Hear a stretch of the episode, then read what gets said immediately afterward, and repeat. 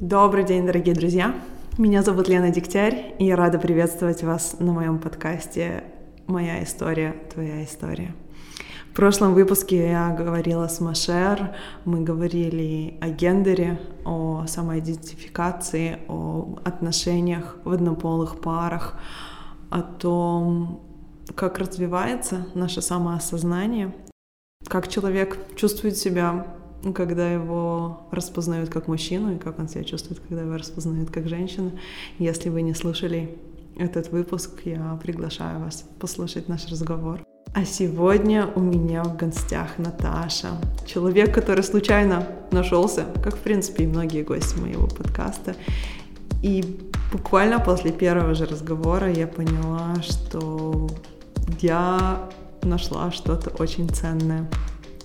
Наташа очень отличается от всех гостей, с которыми я беседовала до сих пор, потому что эта девушка сразу и открыто заявила о том, что она всегда мечтала делать бизнес.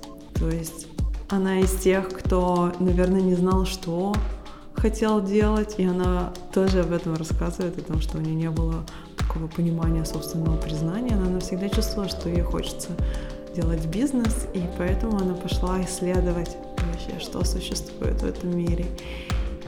И сегодня она тот человек, который организует путешествия по России, экспедиции на Алтай, в Сибирь, на Байкал. Я лично считаю, что путешествия по России недостаточно развитый во всех странах мира внутренний туризм, он очень развит, люди мечтают увидеть природу собственной страны, а Россия это, наверное, самая большая страна в мире, и здесь не так много путешествует внутри страны, и я сама мечтаю попутешествовать, и весь наш разговор с Наташей был как раз-таки о том, как строить бизнес, как понять, чем ты хочешь заниматься, и как развивать то дело, которое ты любишь. Без лишних слов я приглашаю вас послушать наш разговор. Привет, Наташа. Привет, Лена.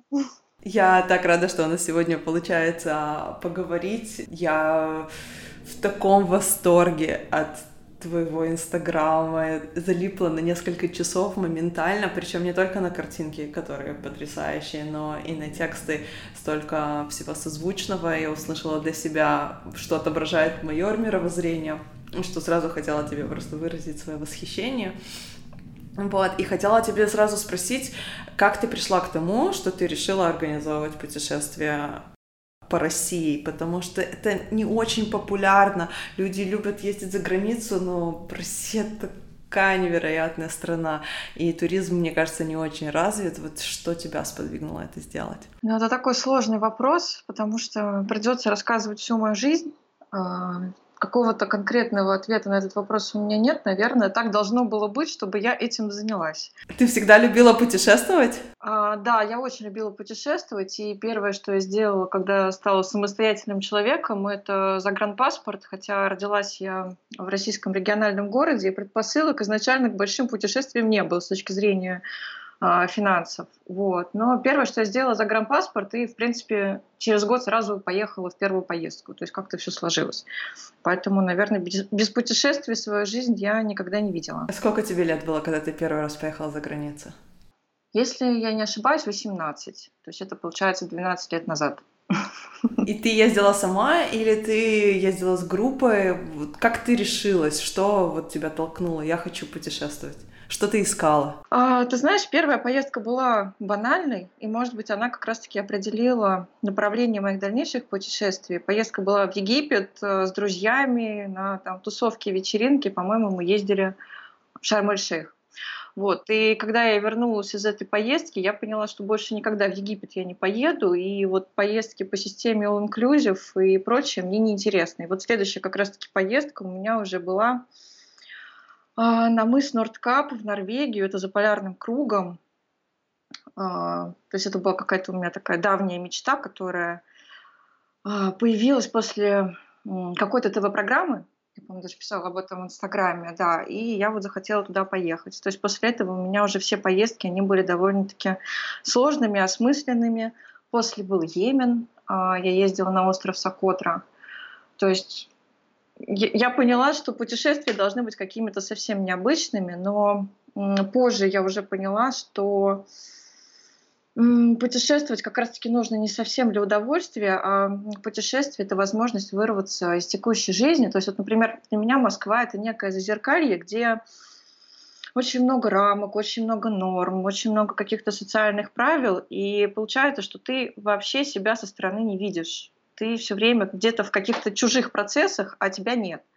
И, наверное, путешествия для меня ну, получились какой-то такой возможностью посмотреть на себя со стороны, почувствовать, кто я, что я, что я люблю, не знаю, как мне нравится там себя вести, что я люблю на завтрак.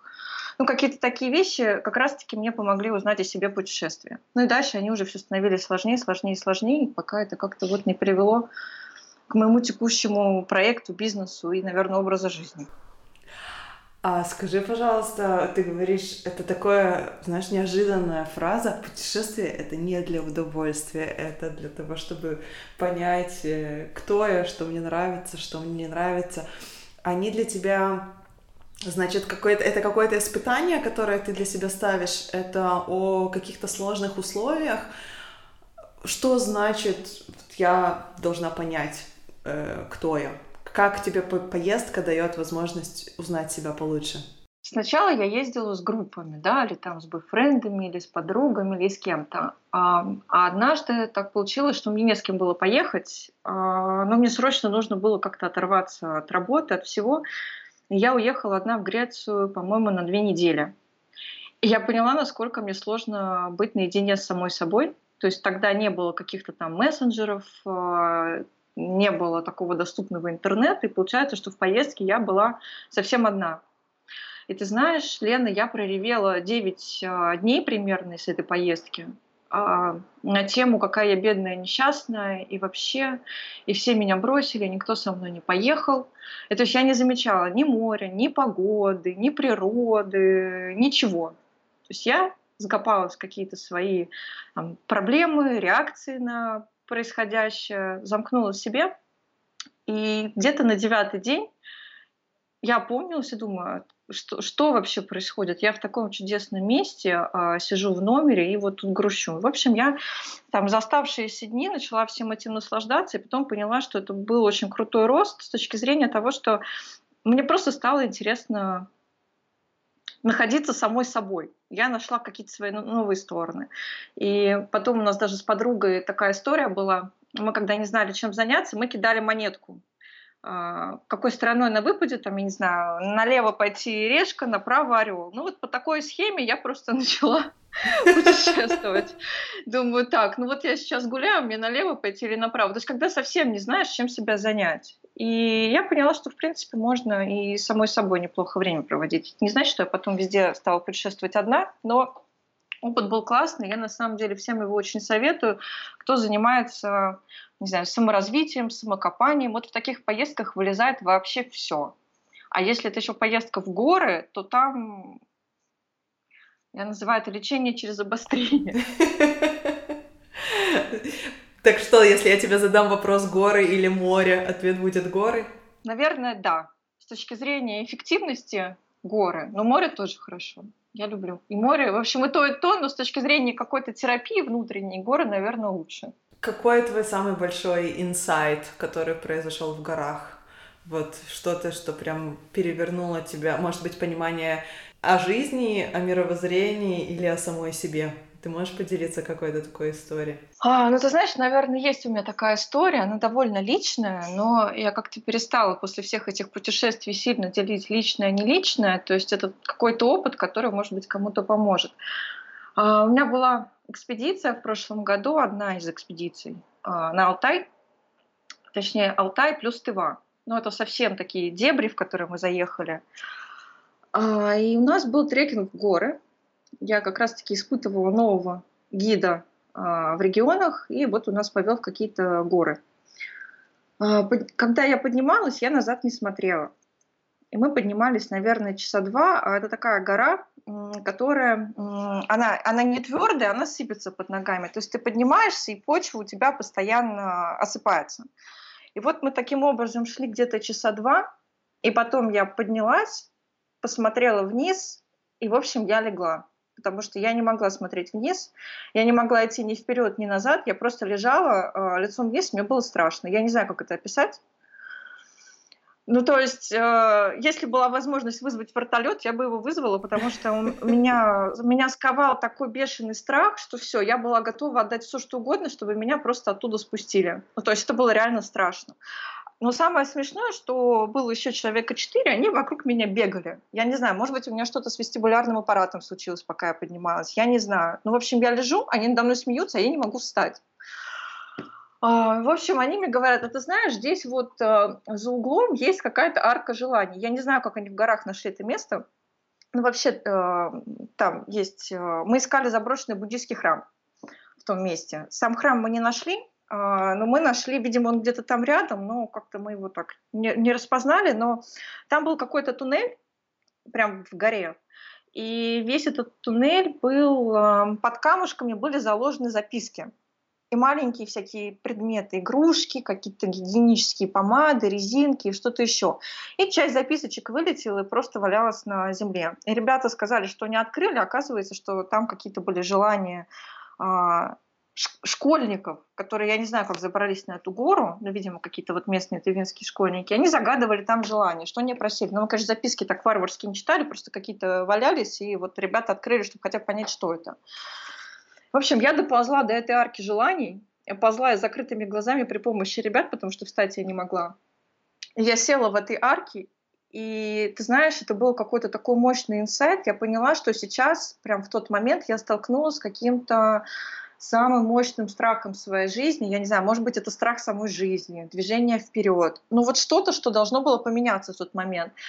Я с закрытыми глазами начала просто просить, чтобы меня, ну как-то, грубо говоря, отпустило, потому что мне очень страшно, и я хочу спуститься вниз. И превратилось это в какое-то такое, в какую-то внутреннюю исповедь э, перед самой собой, а, и в итоге, я уже не помню, что я там говорила, это было, знаешь, в каком-то потоке. Я открыла глаза, встала и пошла вниз. То есть я, я не знаю, как это описать. Ну, то есть минуту назад я, я ползала и кричала, что все, вызывайте вертолет, я никуда не иду, я не могу. Тут я встала и просто пошла вниз. А, я бежала, как коза горная, да, и, и самое смешное, пришла самая первая. И ты знаешь, в тот момент я, наверное, поняла, что такое молитва. Это не, там, не религиозная тема, да, совершенно, не относится к каким-то конфессиям. Само слово молитва, да, это какая-то искренняя просьба обращенная, не знаю, к Вселенной, к себе, и я просто поняла, какую силу она имеет, если она искренняя. И ты знаешь, в принципе, после этого, наверное, как-то в жизни все стало у меня меняться, потому что, ну, не знаю, может быть, какой-то внутренний диалог наладился. Но для меня история была, честно сказать, очень страшной. Это, это, да, это на самом деле потрясающая история. Я просила молитвы, могу сказать, что есть очень много исследований, которые действительно показывают о том, что вот именно молитва расслабляет и снимает стресс и напряжение. И сила ее как раз-таки именно в этой искренности, где ты признаешься саму, самому себе и в своих желаниях, и в своих страхах, и в показываешь свою вот эту вот волю в какой-то мере. То есть, с одной стороны, ты делишься своим бессилием, но с другой стороны, обычно в молитвах это дай мне хоть какой-то знак или хоть какой-то путь, я, я, я встану и пойду, мне только нужно чуть-чуть а, поддержки, и это действительно очень мощный инструмент. А ты им пользуешься после этого периодически в своей жизни? Есть в нем какая-то потребность? А, да, безусловно. Ну, наверное, не знаю, можно сказать, перед, перед сном сама с собой разговариваю, пытаюсь понять, как я себя чувствую, чего мне хочется. Ну, то есть, наверное, это обращение в свое подсознание, и а, это позволяет увидеть то, что вот в ежедневной суете, то, чего ты не замечаешь, но то, что тебе так необходимо. Я бы, наверное, так это сформулировала. Да, очень здорово, что ты действительно вот нашла для себя этот способ такого взаимодействия с самой собой. Я хочу тебя спросить еще про одну историю, которую я прочитала у тебя в Инстаграме, именно а, тоже связанная с Тывой, которую ты только что упоминала. Там есть история про то, как в какую-то хижину никто не хотел заходить, и кто-то самый смелый пошел и лег там в углу, а, со спальником. Вот, и ты сказала, что ты такая посмотрела по сторонам, и все еще пока ютились, ты подумала, так, надо быть второй самой смелой, иначе самые лучшие а, места займут. Вот. Эм, что, и ты, и ты говоришь, да, на, на этапе конкуренции все за мной быстренько пошли, и тогда я поняла, что вот э, смелым достается все самое хорошее. Ты вот это вот осознание где-то еще в жизни использовала, потому что я очень согласна, это тоже такой достаточно сильный инсайт. Как ты вообще им пользуешься в жизни? Где тебе нужна смелость? Вот где те места, где тебе нужно проявить себя и идти, несмотря на то, что прям страшно? А, ну, смелость это вообще такое, наверное, качество или способность, не знаю, как назвать.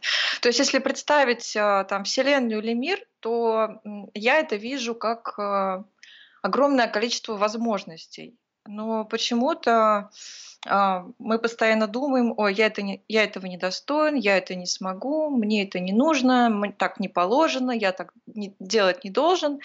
То есть на самом деле это про то, что как подойти и взять.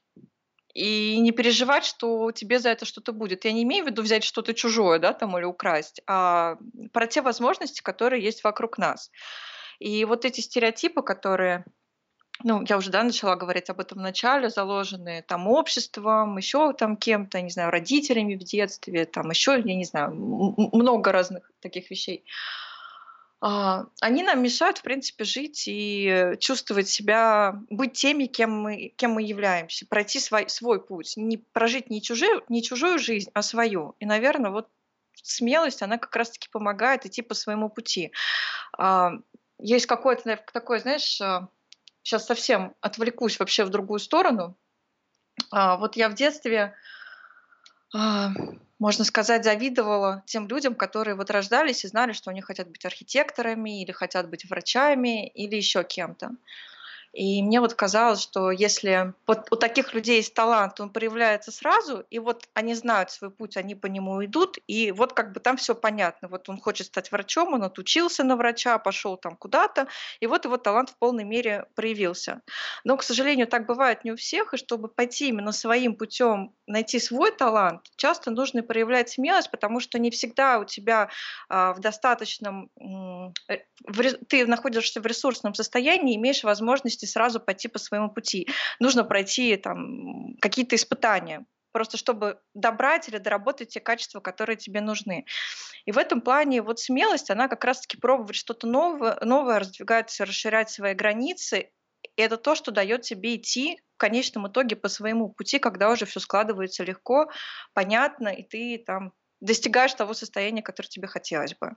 Вот здесь не очень коряво рассказала, ну, как могла. Нет, я так, я так с тобой согласна, потому что я тоже, например, никогда не знала, кем я хочу быть, когда я вырасту. Я серьезно в 30 лет после окончания аспирантуры, уже защитившись, уже работая в Берлине, я все время задавалась вопросом, кем я хочу быть, когда я вырасту. То есть, понятное дело, что у меня была профессия, но вот это вот э, ощущение призвания или там, где мои таланты, это все было от меня достаточно скрыто. И я с тобой согласна, что это можно только через опыт понять.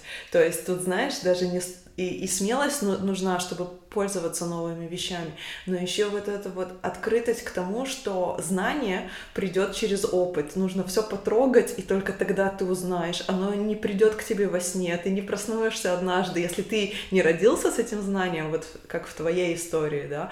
Есть люди, которые действительно, я там с трех лет всегда знал, что я там буду кем-то, а вот если это знание не родилось в тебе, оно вдруг не появится. И тогда нужно просто потрогать как можно больше. И я, кстати, знаю, что ты вот как э, занималась сферой пиар именно поэтому. Э, какой опыт ты получила, работая вот в этой сфере, ведя проекты, наверное, разных направленностей?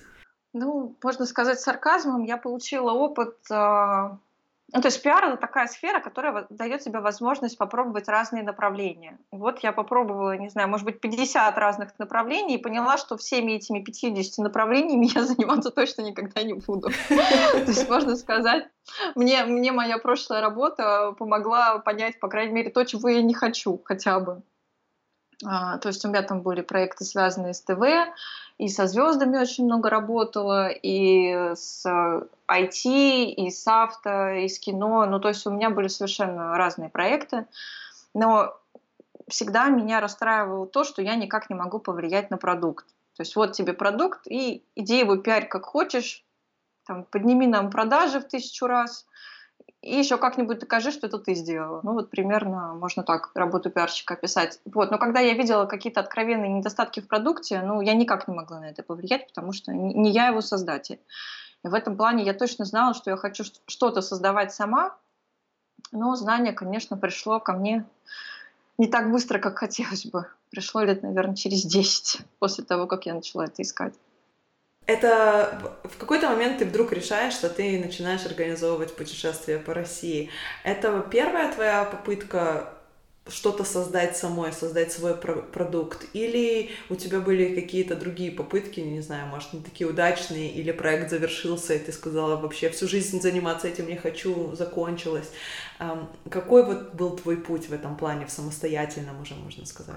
Ну, бизнесом я хотела заниматься с детства, но не знала, как это делать, поэтому я всегда искала какие-то возможности посмотреть на это хотя бы со стороны, но первая бизнес-идея ко мне пришла лет 20, а сейчас уже я не, я не знаю, как а, в Берлине или там в Европе в целом, в России сейчас а, есть такая популярная тема броу-бары, да, когда ты приходишь, там тебе делают ресницы, брови и все такое. Вот на самом деле у меня была такая идея в 20 лет, когда еще в помине никаких броу-баров не было. И я тут решила за, за, задаться миссией а, помогать девушкам заниматься бровями. То есть я представляла, что как я это могу сделать. Это, знаешь, меня тогда все так засмеяли. Я посчитала бизнес-план, а, там, советовала с подружками, поняла, там, сколько денег мне нужно, как это все организовать. Меня все настолько засмеяли сказали, что за глупая идея, кому нужны твои брови. И когда я сейчас смотрю на вот эти броу-бары, которые через, я не знаю, каждый подъезд в каждом доме, и, в принципе, вполне успешный бизнес, то, наверное, вот в тот момент я в себя не поверила и не довела эту идею до конца. Хотя они даже называются так же броу-бар, как я и тогда придумала. А, хотя, не, не знаю, может быть, где-то идея такая была с таким названием, я не знаю. Ну вот э, я ее тогда сам, сама откуда-то взяла из себя, и она вот оказалась э, сейчас успешной. Да, можно, извини, я тебя перебью, просто эта идея э, очень, э, знаешь, я сижу здесь улыбаюсь, я просто верю искренне в то, что в информационном поле витает какое-то количество идей, и они приходят разным людям, таким, либо смельчакам, либо не очень. И вот она приходит кому-то, и если вот ты немножко затормозил, то она полетит к следующему человеку. Если он затормозил к следующему, в конце концов она реализуется. Но это вот действительно такое, кто-то должен быть готов. Видимо, она к тебе прилетела, ты еще не готова, она улетела дальше в космос и вообще а, реализовываться. Но это моя такая искренняя вера, что идеи, их много, и они могут рождаться одновременно у многих людей. Вопрос только, сделают они с этим что-то или нет.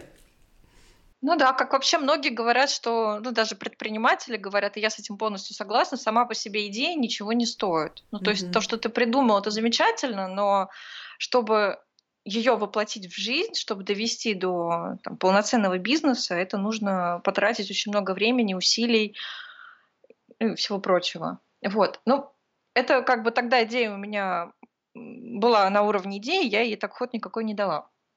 А потом, через несколько лет, а, я очень увлеклась итальянской кухней, ездила в Италию постоянно. У меня даже был итальянский бойфренд, все как положено. А, я решила открывать а, новый формат пиццерии в Москве. Это такие большие прямоугольные пиццы на разрез. И в Риме есть, господи, как его зовут? Фамилия у него Бончи. В общем, самый известный у них человек, который занимается пиццей. Я его нашла, нашла какие-то даже там мастер-классы, курсы, еще что-то. В общем, решили мы открывать такие пиццерии в Москве. Я нашла инвестора даже на целых три точки. И в день подписания первого помещения вышли санкции, вот известные, да, когда было непонятно, а, что будет дальше. И в итоге появился список запрещенных продуктов, которые перестали возить а, из Европы. Ну и в том числе а, колбасы, сыры и прочее. Соответственно, инвестор у меня испугался, и бизнес-проект мы заморозили. это уже та идея, которая дошла фактически до реализации, но тут как бы повлияли внешние факторы. Ну, и, честно говоря, я очень рада, что этим не занялась в итоге, потому что ресторанный бизнес, особенно в Москве, это, конечно, такая сложная сфера, и нужно потратить на это очень много лет. И я понимаю сейчас, что, наверное, я бы через какой-то момент, через какое-то время отказалась бы от этого. То есть пронесло, можно сказать, в какой-то мере, даже повезло. Опыт ты получила без э, необходимости, ну, как-то это бросать, скажем так. Ну, ты знаешь, как сказать? Ну вот вышли санкции, и буквально через три дня или через четыре у меня произошла забавная ситуация. Совершенно случайно меня познакомили, как это сказать, с крупным олигархом. Да? Ну, то есть человек, который там миллиардер, а, и у него было очень-очень-очень много проблемных активов. И вот э, я не знаю, как так получилось. То есть, видимо, у меня вот какая-то та та часть жизни закрылась, открылось что-то новое. То есть запрос в космос у меня был на тему того, как не заняться самым бизнесом. И, в общем, я начала работать с этим олигархом. А, сначала я возила продукты из Доминиканской республики, у меня был даже такой опыт. А, манго, авокадо, ананасы. То есть я ездила в Доминикану, общалась с плантаторами, даже там с министром сельского хозяйства у нас были встречи. Но вот тоже бизнес не пошел, там в силу ряда причин. А потом с ним же я занималась заводом «Гусь хрустальный», как-то, в общем, меня на какие-то производства понесло. Ну и в итоге а, получилось у нас третьим проектом. А, есть в Москве такой особняк, э, особняк Смирнова на Тверском бульваре архитектора Шехтера. В общем, в партнерстве с этим вот Биг Боссом, как я его называла, а, я начала развивать это, этот особняк как а, крупную ивент-площадку. Ну, то есть, когда я зашла в этот особняк, это памятник а, архитектуры федерального значения, то есть это там, дом начала 20-го столетия, но а, когда я туда пришла, это был такой недолюбленный особняк, а, из которого, который все постоянно делили, и такой, знаешь, обозленный дом. Ну, то есть я его даже как-то чувствовала, что он какой-то такой необычный. В общем, за два года мы из никого, никому не нужной площадки сделали а, из этого крутую площадку под разные мероприятия. То есть, когда я пришла, мы не могли его сдать за 30 тысяч рублей, он никому был не нужен. А, когда я оттуда уходила, контракты были уже там шестью нолями, а, аренда за сутки. И то есть там у нас были крупные автомобильные бренды, которые ты брали под мероприятие.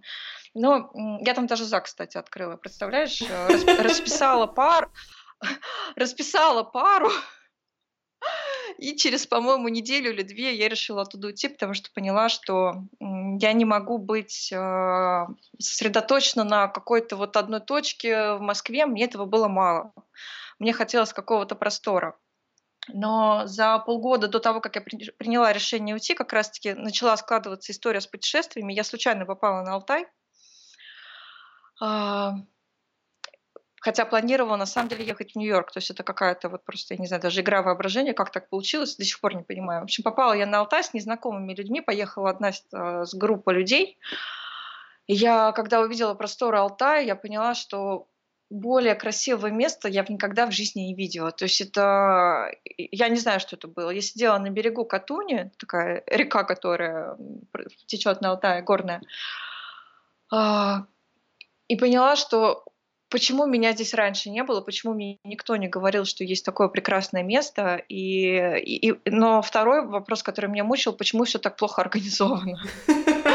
Я как, я как человек с опытом там, организации масштабных мероприятий, э, для меня это было, конечно, я, я просто не поняла, как, это, как из этого нельзя было сделать за, за, за такое количество времени привлекательным туристическим объектом не только для русских, но и вообще для всего мира. То есть это нужно показывать, это хорошо, это легко продавать, если понимать, как это все, не знаю, как упаковать, да, если так сказать словами пиарщика, маркетолога. Ну вот, и когда я уже ушла из, из особняка, месяц я, наверное, была в свободном плавании, я вообще отпустила все мысли про какие-то проекты и, конечно, очень сильно переживала, что не знала, чем буду заниматься. И время тоже шло, нужно было как-то зарабатывать и как-то идти дальше, инвестировать, что-то, в общем, со своей жизнью делать в профессиональном плане.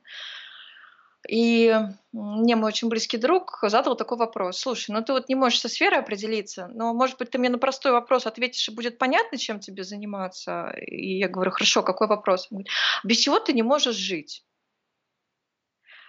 И я так зависла на, наверное, одну-две минуты, говорю, ну, наверное, без возможности спонтанно прыгнуть в самолет и полететь куда-нибудь. И тут вот такая, такой коронный ответ его на это все. Он мне говорит, а может быть, ты туризмом вообще-то займешься как-то? То есть я перебрала, я перебрала 50 проектов, какие-то пиццерии, броу-бары, управление недвижимостью. Но туризм в голову вообще никогда не приходил. То есть ты сама была туристом, но никогда не думала, что ты можешь стать по ту сторону проектов таких? Вообще никогда. Просто, просто эта идея мне никогда в голову не приходила. И тут, конечно, сыграли большую роль мои близкие люди, а, я как-то начала эту идею в голове раскручивать, а, советоваться, спрашивать. И я сидела с моей близкой подругой э, Кристиной, которая тоже потом сыграет вообще большую роль в становлении этого всего. И начала рассказывать, что вот я хочу заняться туризмом, думаю, вот кого-нибудь на Аляску я буду возить или в какие-нибудь такие вот странные места, типа Йемена, в которые я ездила. А подруга живет в Австрии, в Вене. И она мне говорит, Наташа, это все замечательно, на Аляску и вот в эти странные места уже кто-нибудь возит, уже много такого. Но ты вот вообще на Россию можешь посмотреть? Просто вот у меня все друзья, да, европейцы, они очень хотят поехать в Россию, но не знают как. Ты хотя бы, говорят, зайди, прогугли вообще, что есть. И я когда зашла, погуглила, поняла, что, в принципе, предложений а, не, то, не для иностранцев, не для русских. То есть количество компаний, которые представляют а, туристические услуги именно в регионах, да, именно такой экстремальный туризм или экспедиционный туризм, ну, этих компаний, не знаю, может быть, 20 на всю страну. То есть этого очень мало. Этого очень мало. Для удовлетворения мирового спроса. И, и как-то вот я, наверное, недельку пожила с этой идеей, и решила, что ну, нужно пробовать по максимуму, и вот организовала первую экспедицию в тайгу самостоятельно. Два месяца сидела с линейкой, с картой, а, искала людей, с кем можно поехать, и за два месяца сделала новый маршрут по тайге, которого не было, то есть в Кемеровской области, даже не знаю, какими точками, каким точкам привязать, но, в общем, это, это совсем в лесу, если так можно сказать. И как прошла твоя первая поездка? Но она была самой сложной изначально, то есть я ее не, не ставила целью делать туристическое, мне нужно было понять, насколько я сама могу это все организовывать. Ну, проверить себя, есть ли у меня вообще такая способность и талант к этому. Потому что можно себе придумать много всего, но потом не суметь этого сделать. А, я позвала Кристину и говорю, поедешь со мной в тайгу. Она фотограф. Она говорит, ну хорошо, поехали. И только потом с недели, она мне, кстати, за неделю до поездки начала спрашивать, а чего, куда вообще мы едем, а ты уверена, все ли в порядке, все ли будет хорошо. Я говорю, я не знаю, но как бы я постаралась сделать по максимуму, там посмотрим.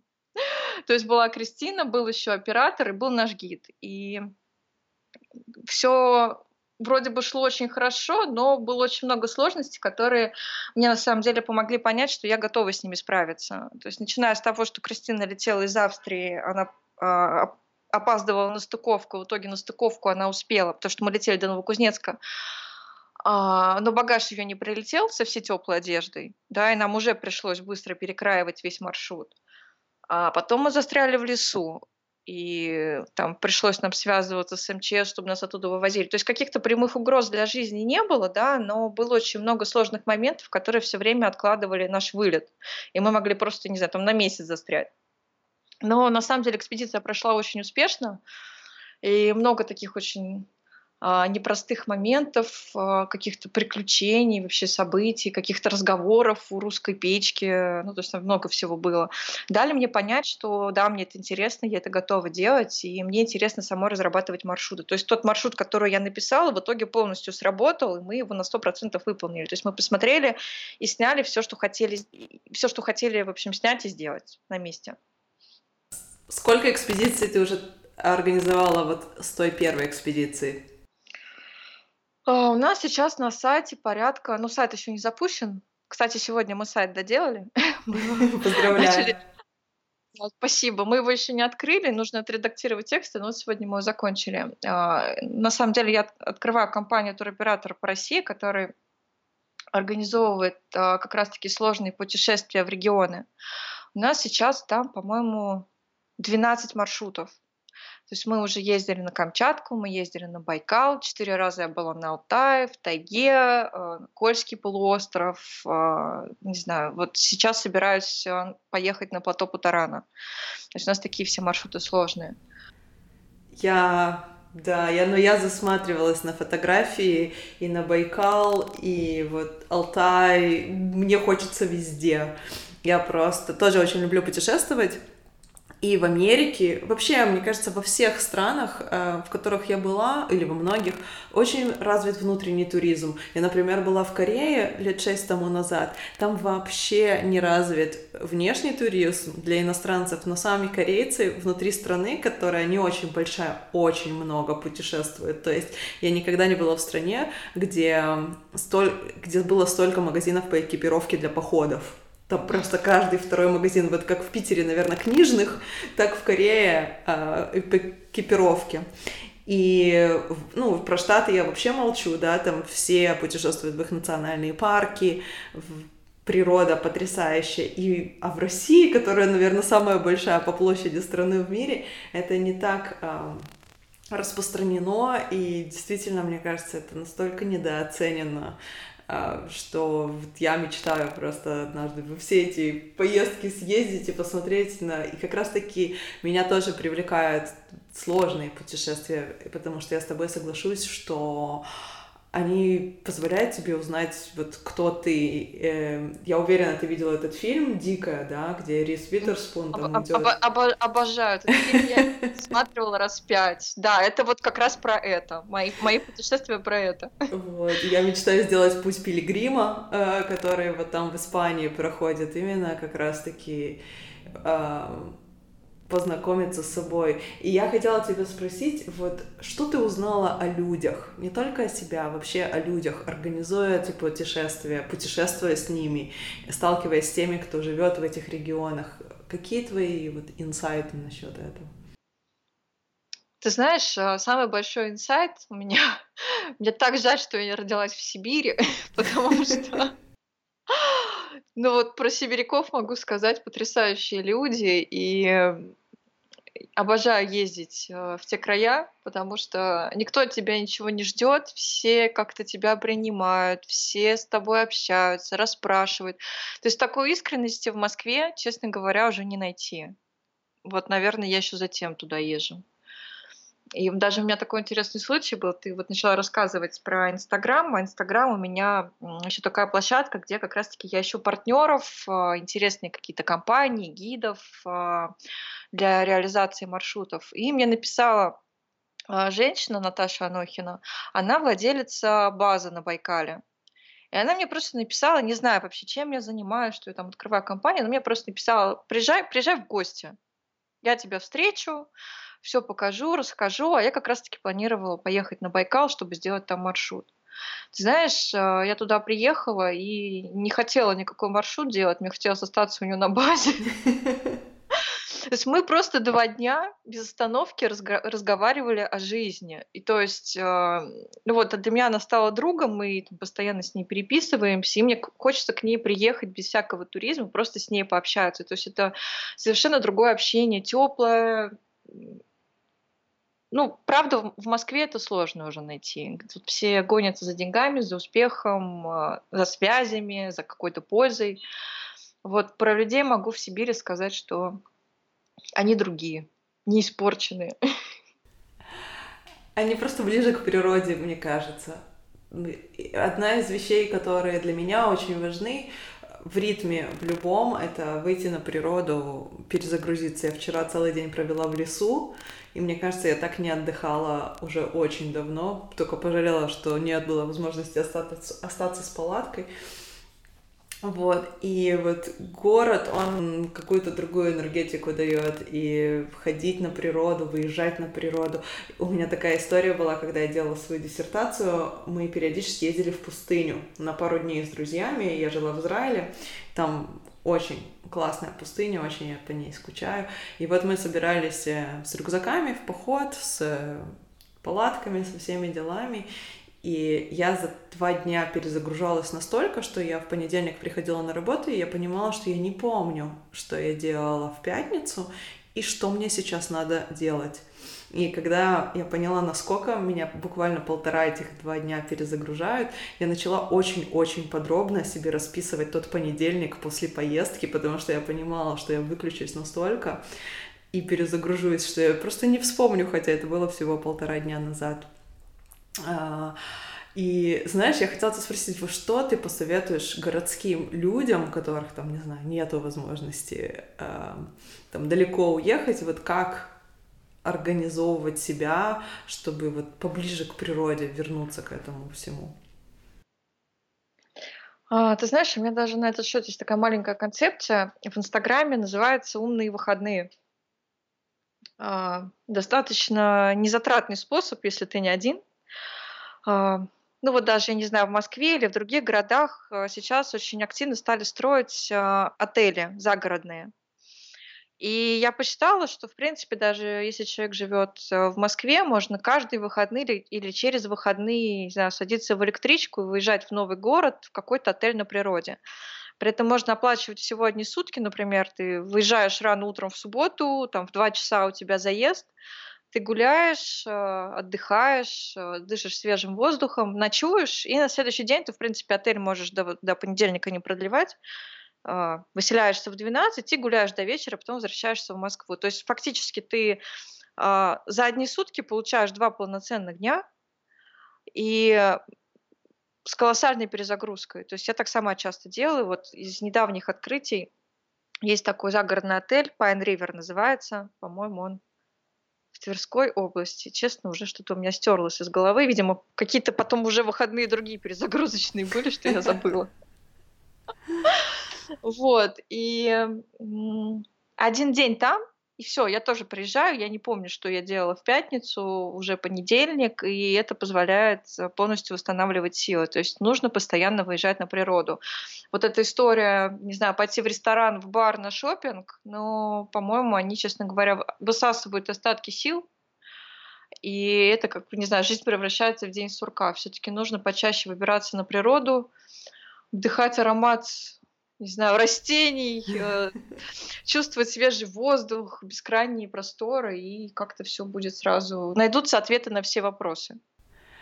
Я вообще полностью это поддерживаю.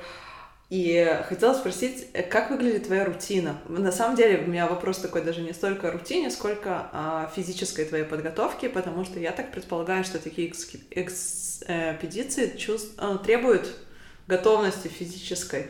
То есть ты как-то тренируешься специально, требует ли это специальной подготовки? И вообще, вот как выглядит твоя, не знаю, физическая активность в повседневной жизни и в путешествии, если ты тренируешься? А, ты знаешь, два года назад я еще, ветри, уже не помню, а, ничем не занималась, честно говоря. Ну, там как-то стихийно ходила на йогу, еще куда-то. А вот как раз, когда начала заниматься путешествиями, я почувствовала, что нужен какой-то график спортивных тренировок, и Начало, началось это просто с банальных а, занятий с инструктором по фитнесу в фитнес-клубе. Ну и потом в самих экспедициях я там начала делать какую-то зарядку. То есть сейчас вот я начинаю день, и мне нужно как-то размяться. И то есть каких-то глобальных а, комплексов физических упражнений я не делаю, но я стала обращать внимание на свое тело. Там когда-то хожу на плавание, когда-то хожу на тренировки. Ну и сами экспедиции, это очень много трекингов, не знаю, там по 10-15 километров в день. И, ну, то есть ты так или иначе тренируешься. Поэтому вот с телом я, кстати, после экспедиции начала дружить, потому что там, если что-то где-то не натренировано или не растянуто, сразу дает о себе знать на третий день путешествия, когда ты спишь в палатке.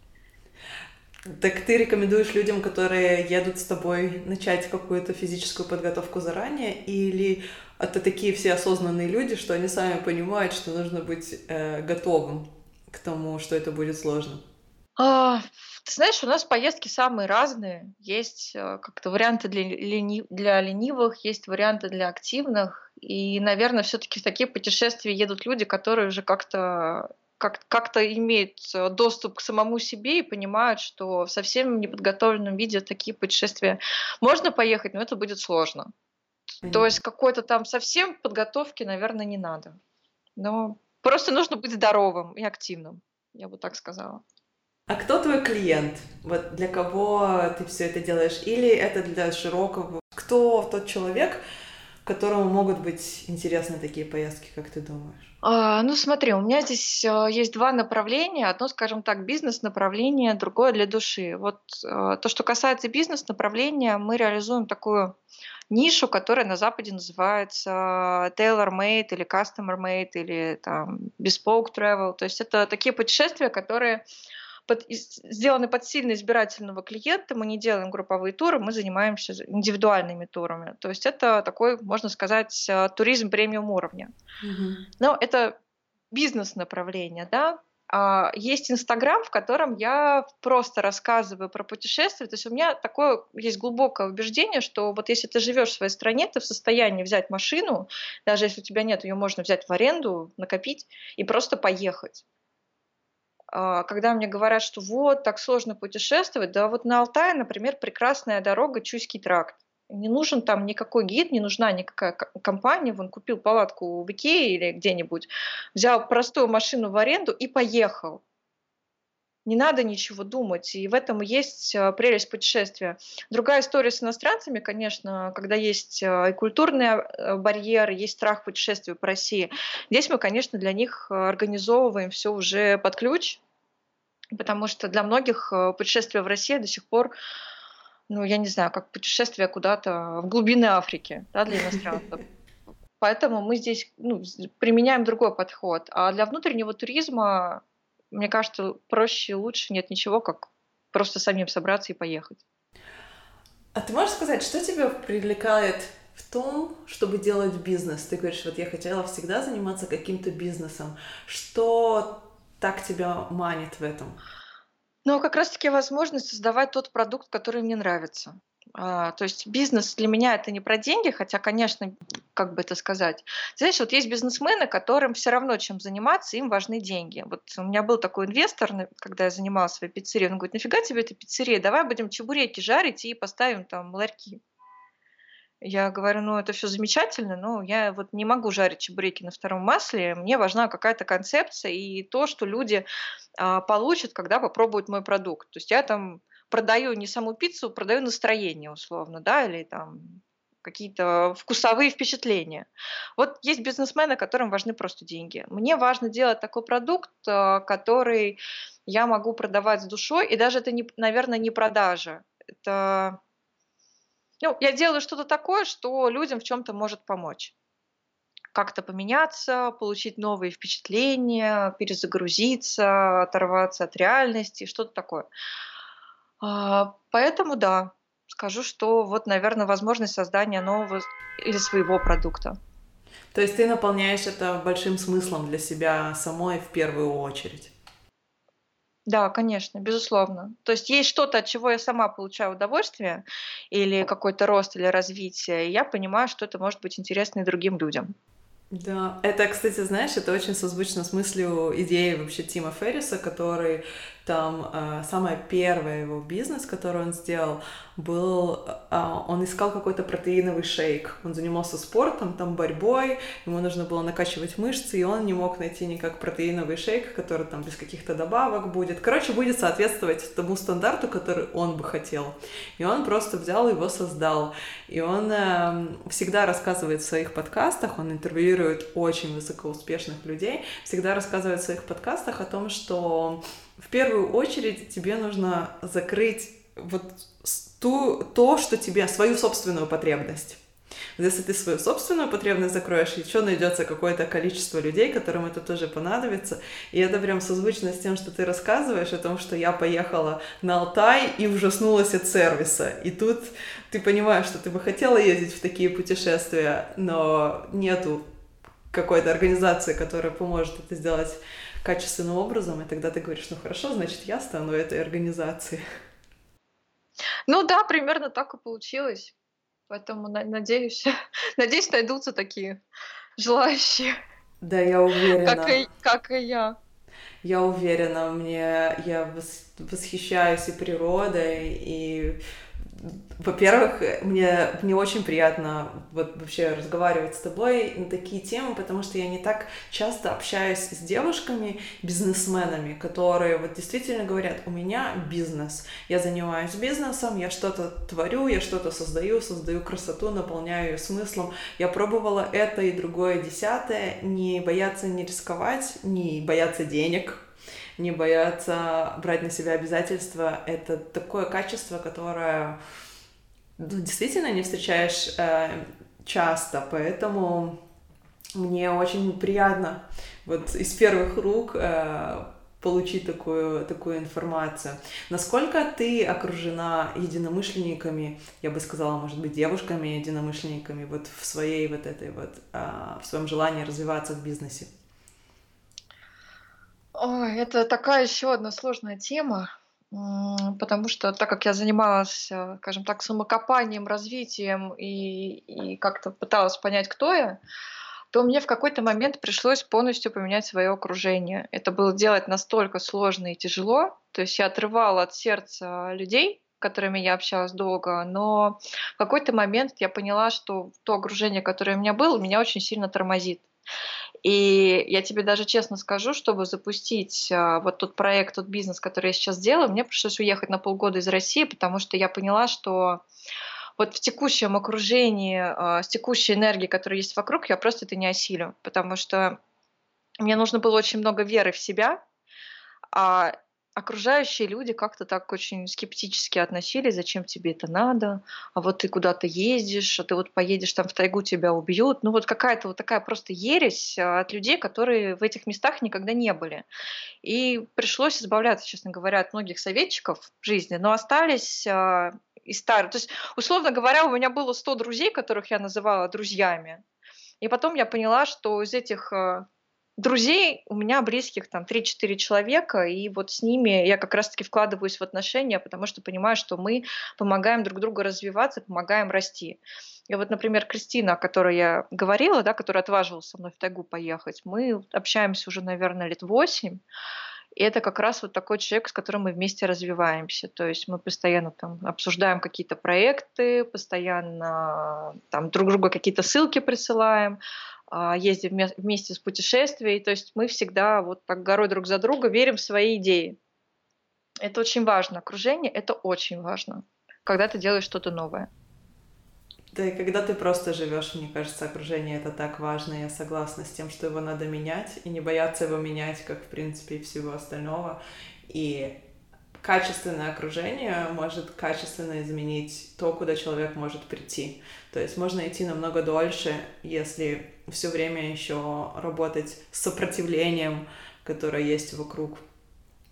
Поэтому я полностью с тобой согласна, и ты большая молодец. Если честно, я восхищена вот твоей способностью понять, насколько это важно, и вот отсеять. А, многие люди понимают, многие люди понимают, что окружение э, влияет и не находят в себе вот этого вот силы от, оттолкнуться. Что помогло тебе? Что помогло поменять окружение? Или... Да, ну вот решиться, что вот все, я должна это сделать. А, у меня был такой эксперимент, как это, я была недовольна своей жизнью, да, и я начала понимать, что э, внешнее равно внутреннему. И вот, э, чтобы понять себя, э, нужно посмотреть на людей, которые тебя окружают. Я просто выписала на листочке имена, фамилии там, людей, которые вокруг меня, ближайшее окружение. Там, может быть, было 15-20 человек. Я посмотрела, а, так, вот эта девушка там недовольна собой, делает там то-то, то-то. Эта девушка там такая-то, такая-то. Я просто поняла, что меня окружают какие-то несчастные люди, которые не знают, что с собой делать и делать со своей жизнью. И я думаю, ага, ну значит, я такая, раз меня такие люди окружают. Я это все выписала и думаю, так, какой я хочу быть? Я выписала, какой я хочу быть. То есть часто, знаешь, бывает такая ситуация, когда человек чувствует э, какой-то потенциал, что он может что-то сделать, э, не знаю, быть каким-то там общительным, интересным, или открыть какое-то свое дело, или ну что-то что такое, чего он сейчас не умеет. И порой люди э, свой потенциал начинают ассоциировать э, с собой сегодняшним. И бывает так часто, что люди, которые вроде как, э, там, не знаю, ничего себя не представляют, ведут себя таким образом, как будто бы, я не знаю, они там президенты каких-то корпораций. Ты все время думаешь, откуда такое эго. И у, у меня как раз была такая история. Вот я себя так вела. То есть у меня было непомерно развито эго, э, с учетом того, что я чувствовала, что у меня есть какой-то потенциал, что я что-то могу делать, но я ничего не делала в какой-то момент я вот как бы вот, вот, вот эта вот ситуация с выписыванием на листочках вот этих людей и их качеств, у этих людей бесспорно сто процентов много других качеств. Но мы-то в других видим только то, что есть нас самих. И вот ту картину, которую я в этих людях увидела, саму себя, она мне, ты знаешь, мягко говоря, не понравилась. И менять это было очень сложно. Это очень честный разговор с собой. А, я хочу сказать. Да, Навал Равикат говорит, что мы это что-то среднее эм, от пяти людей, самых близких, которые есть в нашей жизни. То есть очень часто э, советуют, действительно, если хочешь посмотреть на окружение и подумать, что вот пять самых близких людей это примерно среднее, что, скорее всего, ты представляешь из себя. Э, но не все хотят посмотреться в это зеркало в этом я уверена. Это сложно. Это сложно, и тут требуется не просто смелость, а какая-то сила духа и воля стать тем, кем ты хочешь. Я бы сказала, знаешь, воля реализовать свой потенциал, потому что потенциал есть у многих людей, но потенциал это всего лишь еще не реализованная энергия.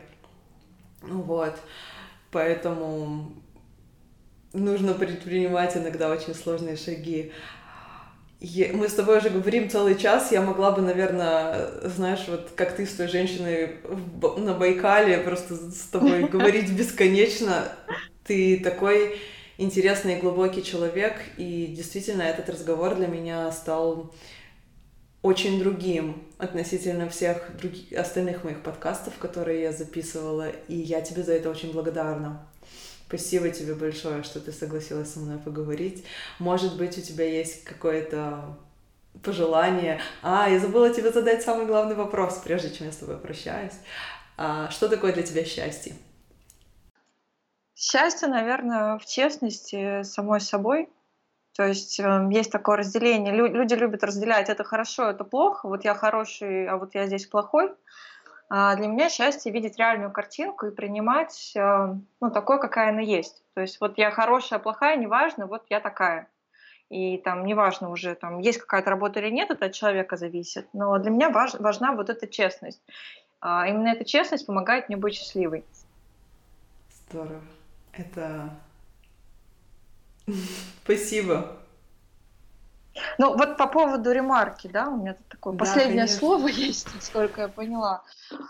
А, я вот хочу что сказать. А, вот я часто слушаю какие-то, не знаю, там вещи, подкасты, интервью, читаю Инстаграм, да, и со стороны жизнь многих людей может казаться идеальной. И я много чего рассказала о себе, о компании, там, о, то, о том, чем я занимаюсь, какие у меня события в жизни происходят или происходили. Это все может создать э, некую картинку идеальности. Вот э, я хочу сказать такую вещь, что страдают все.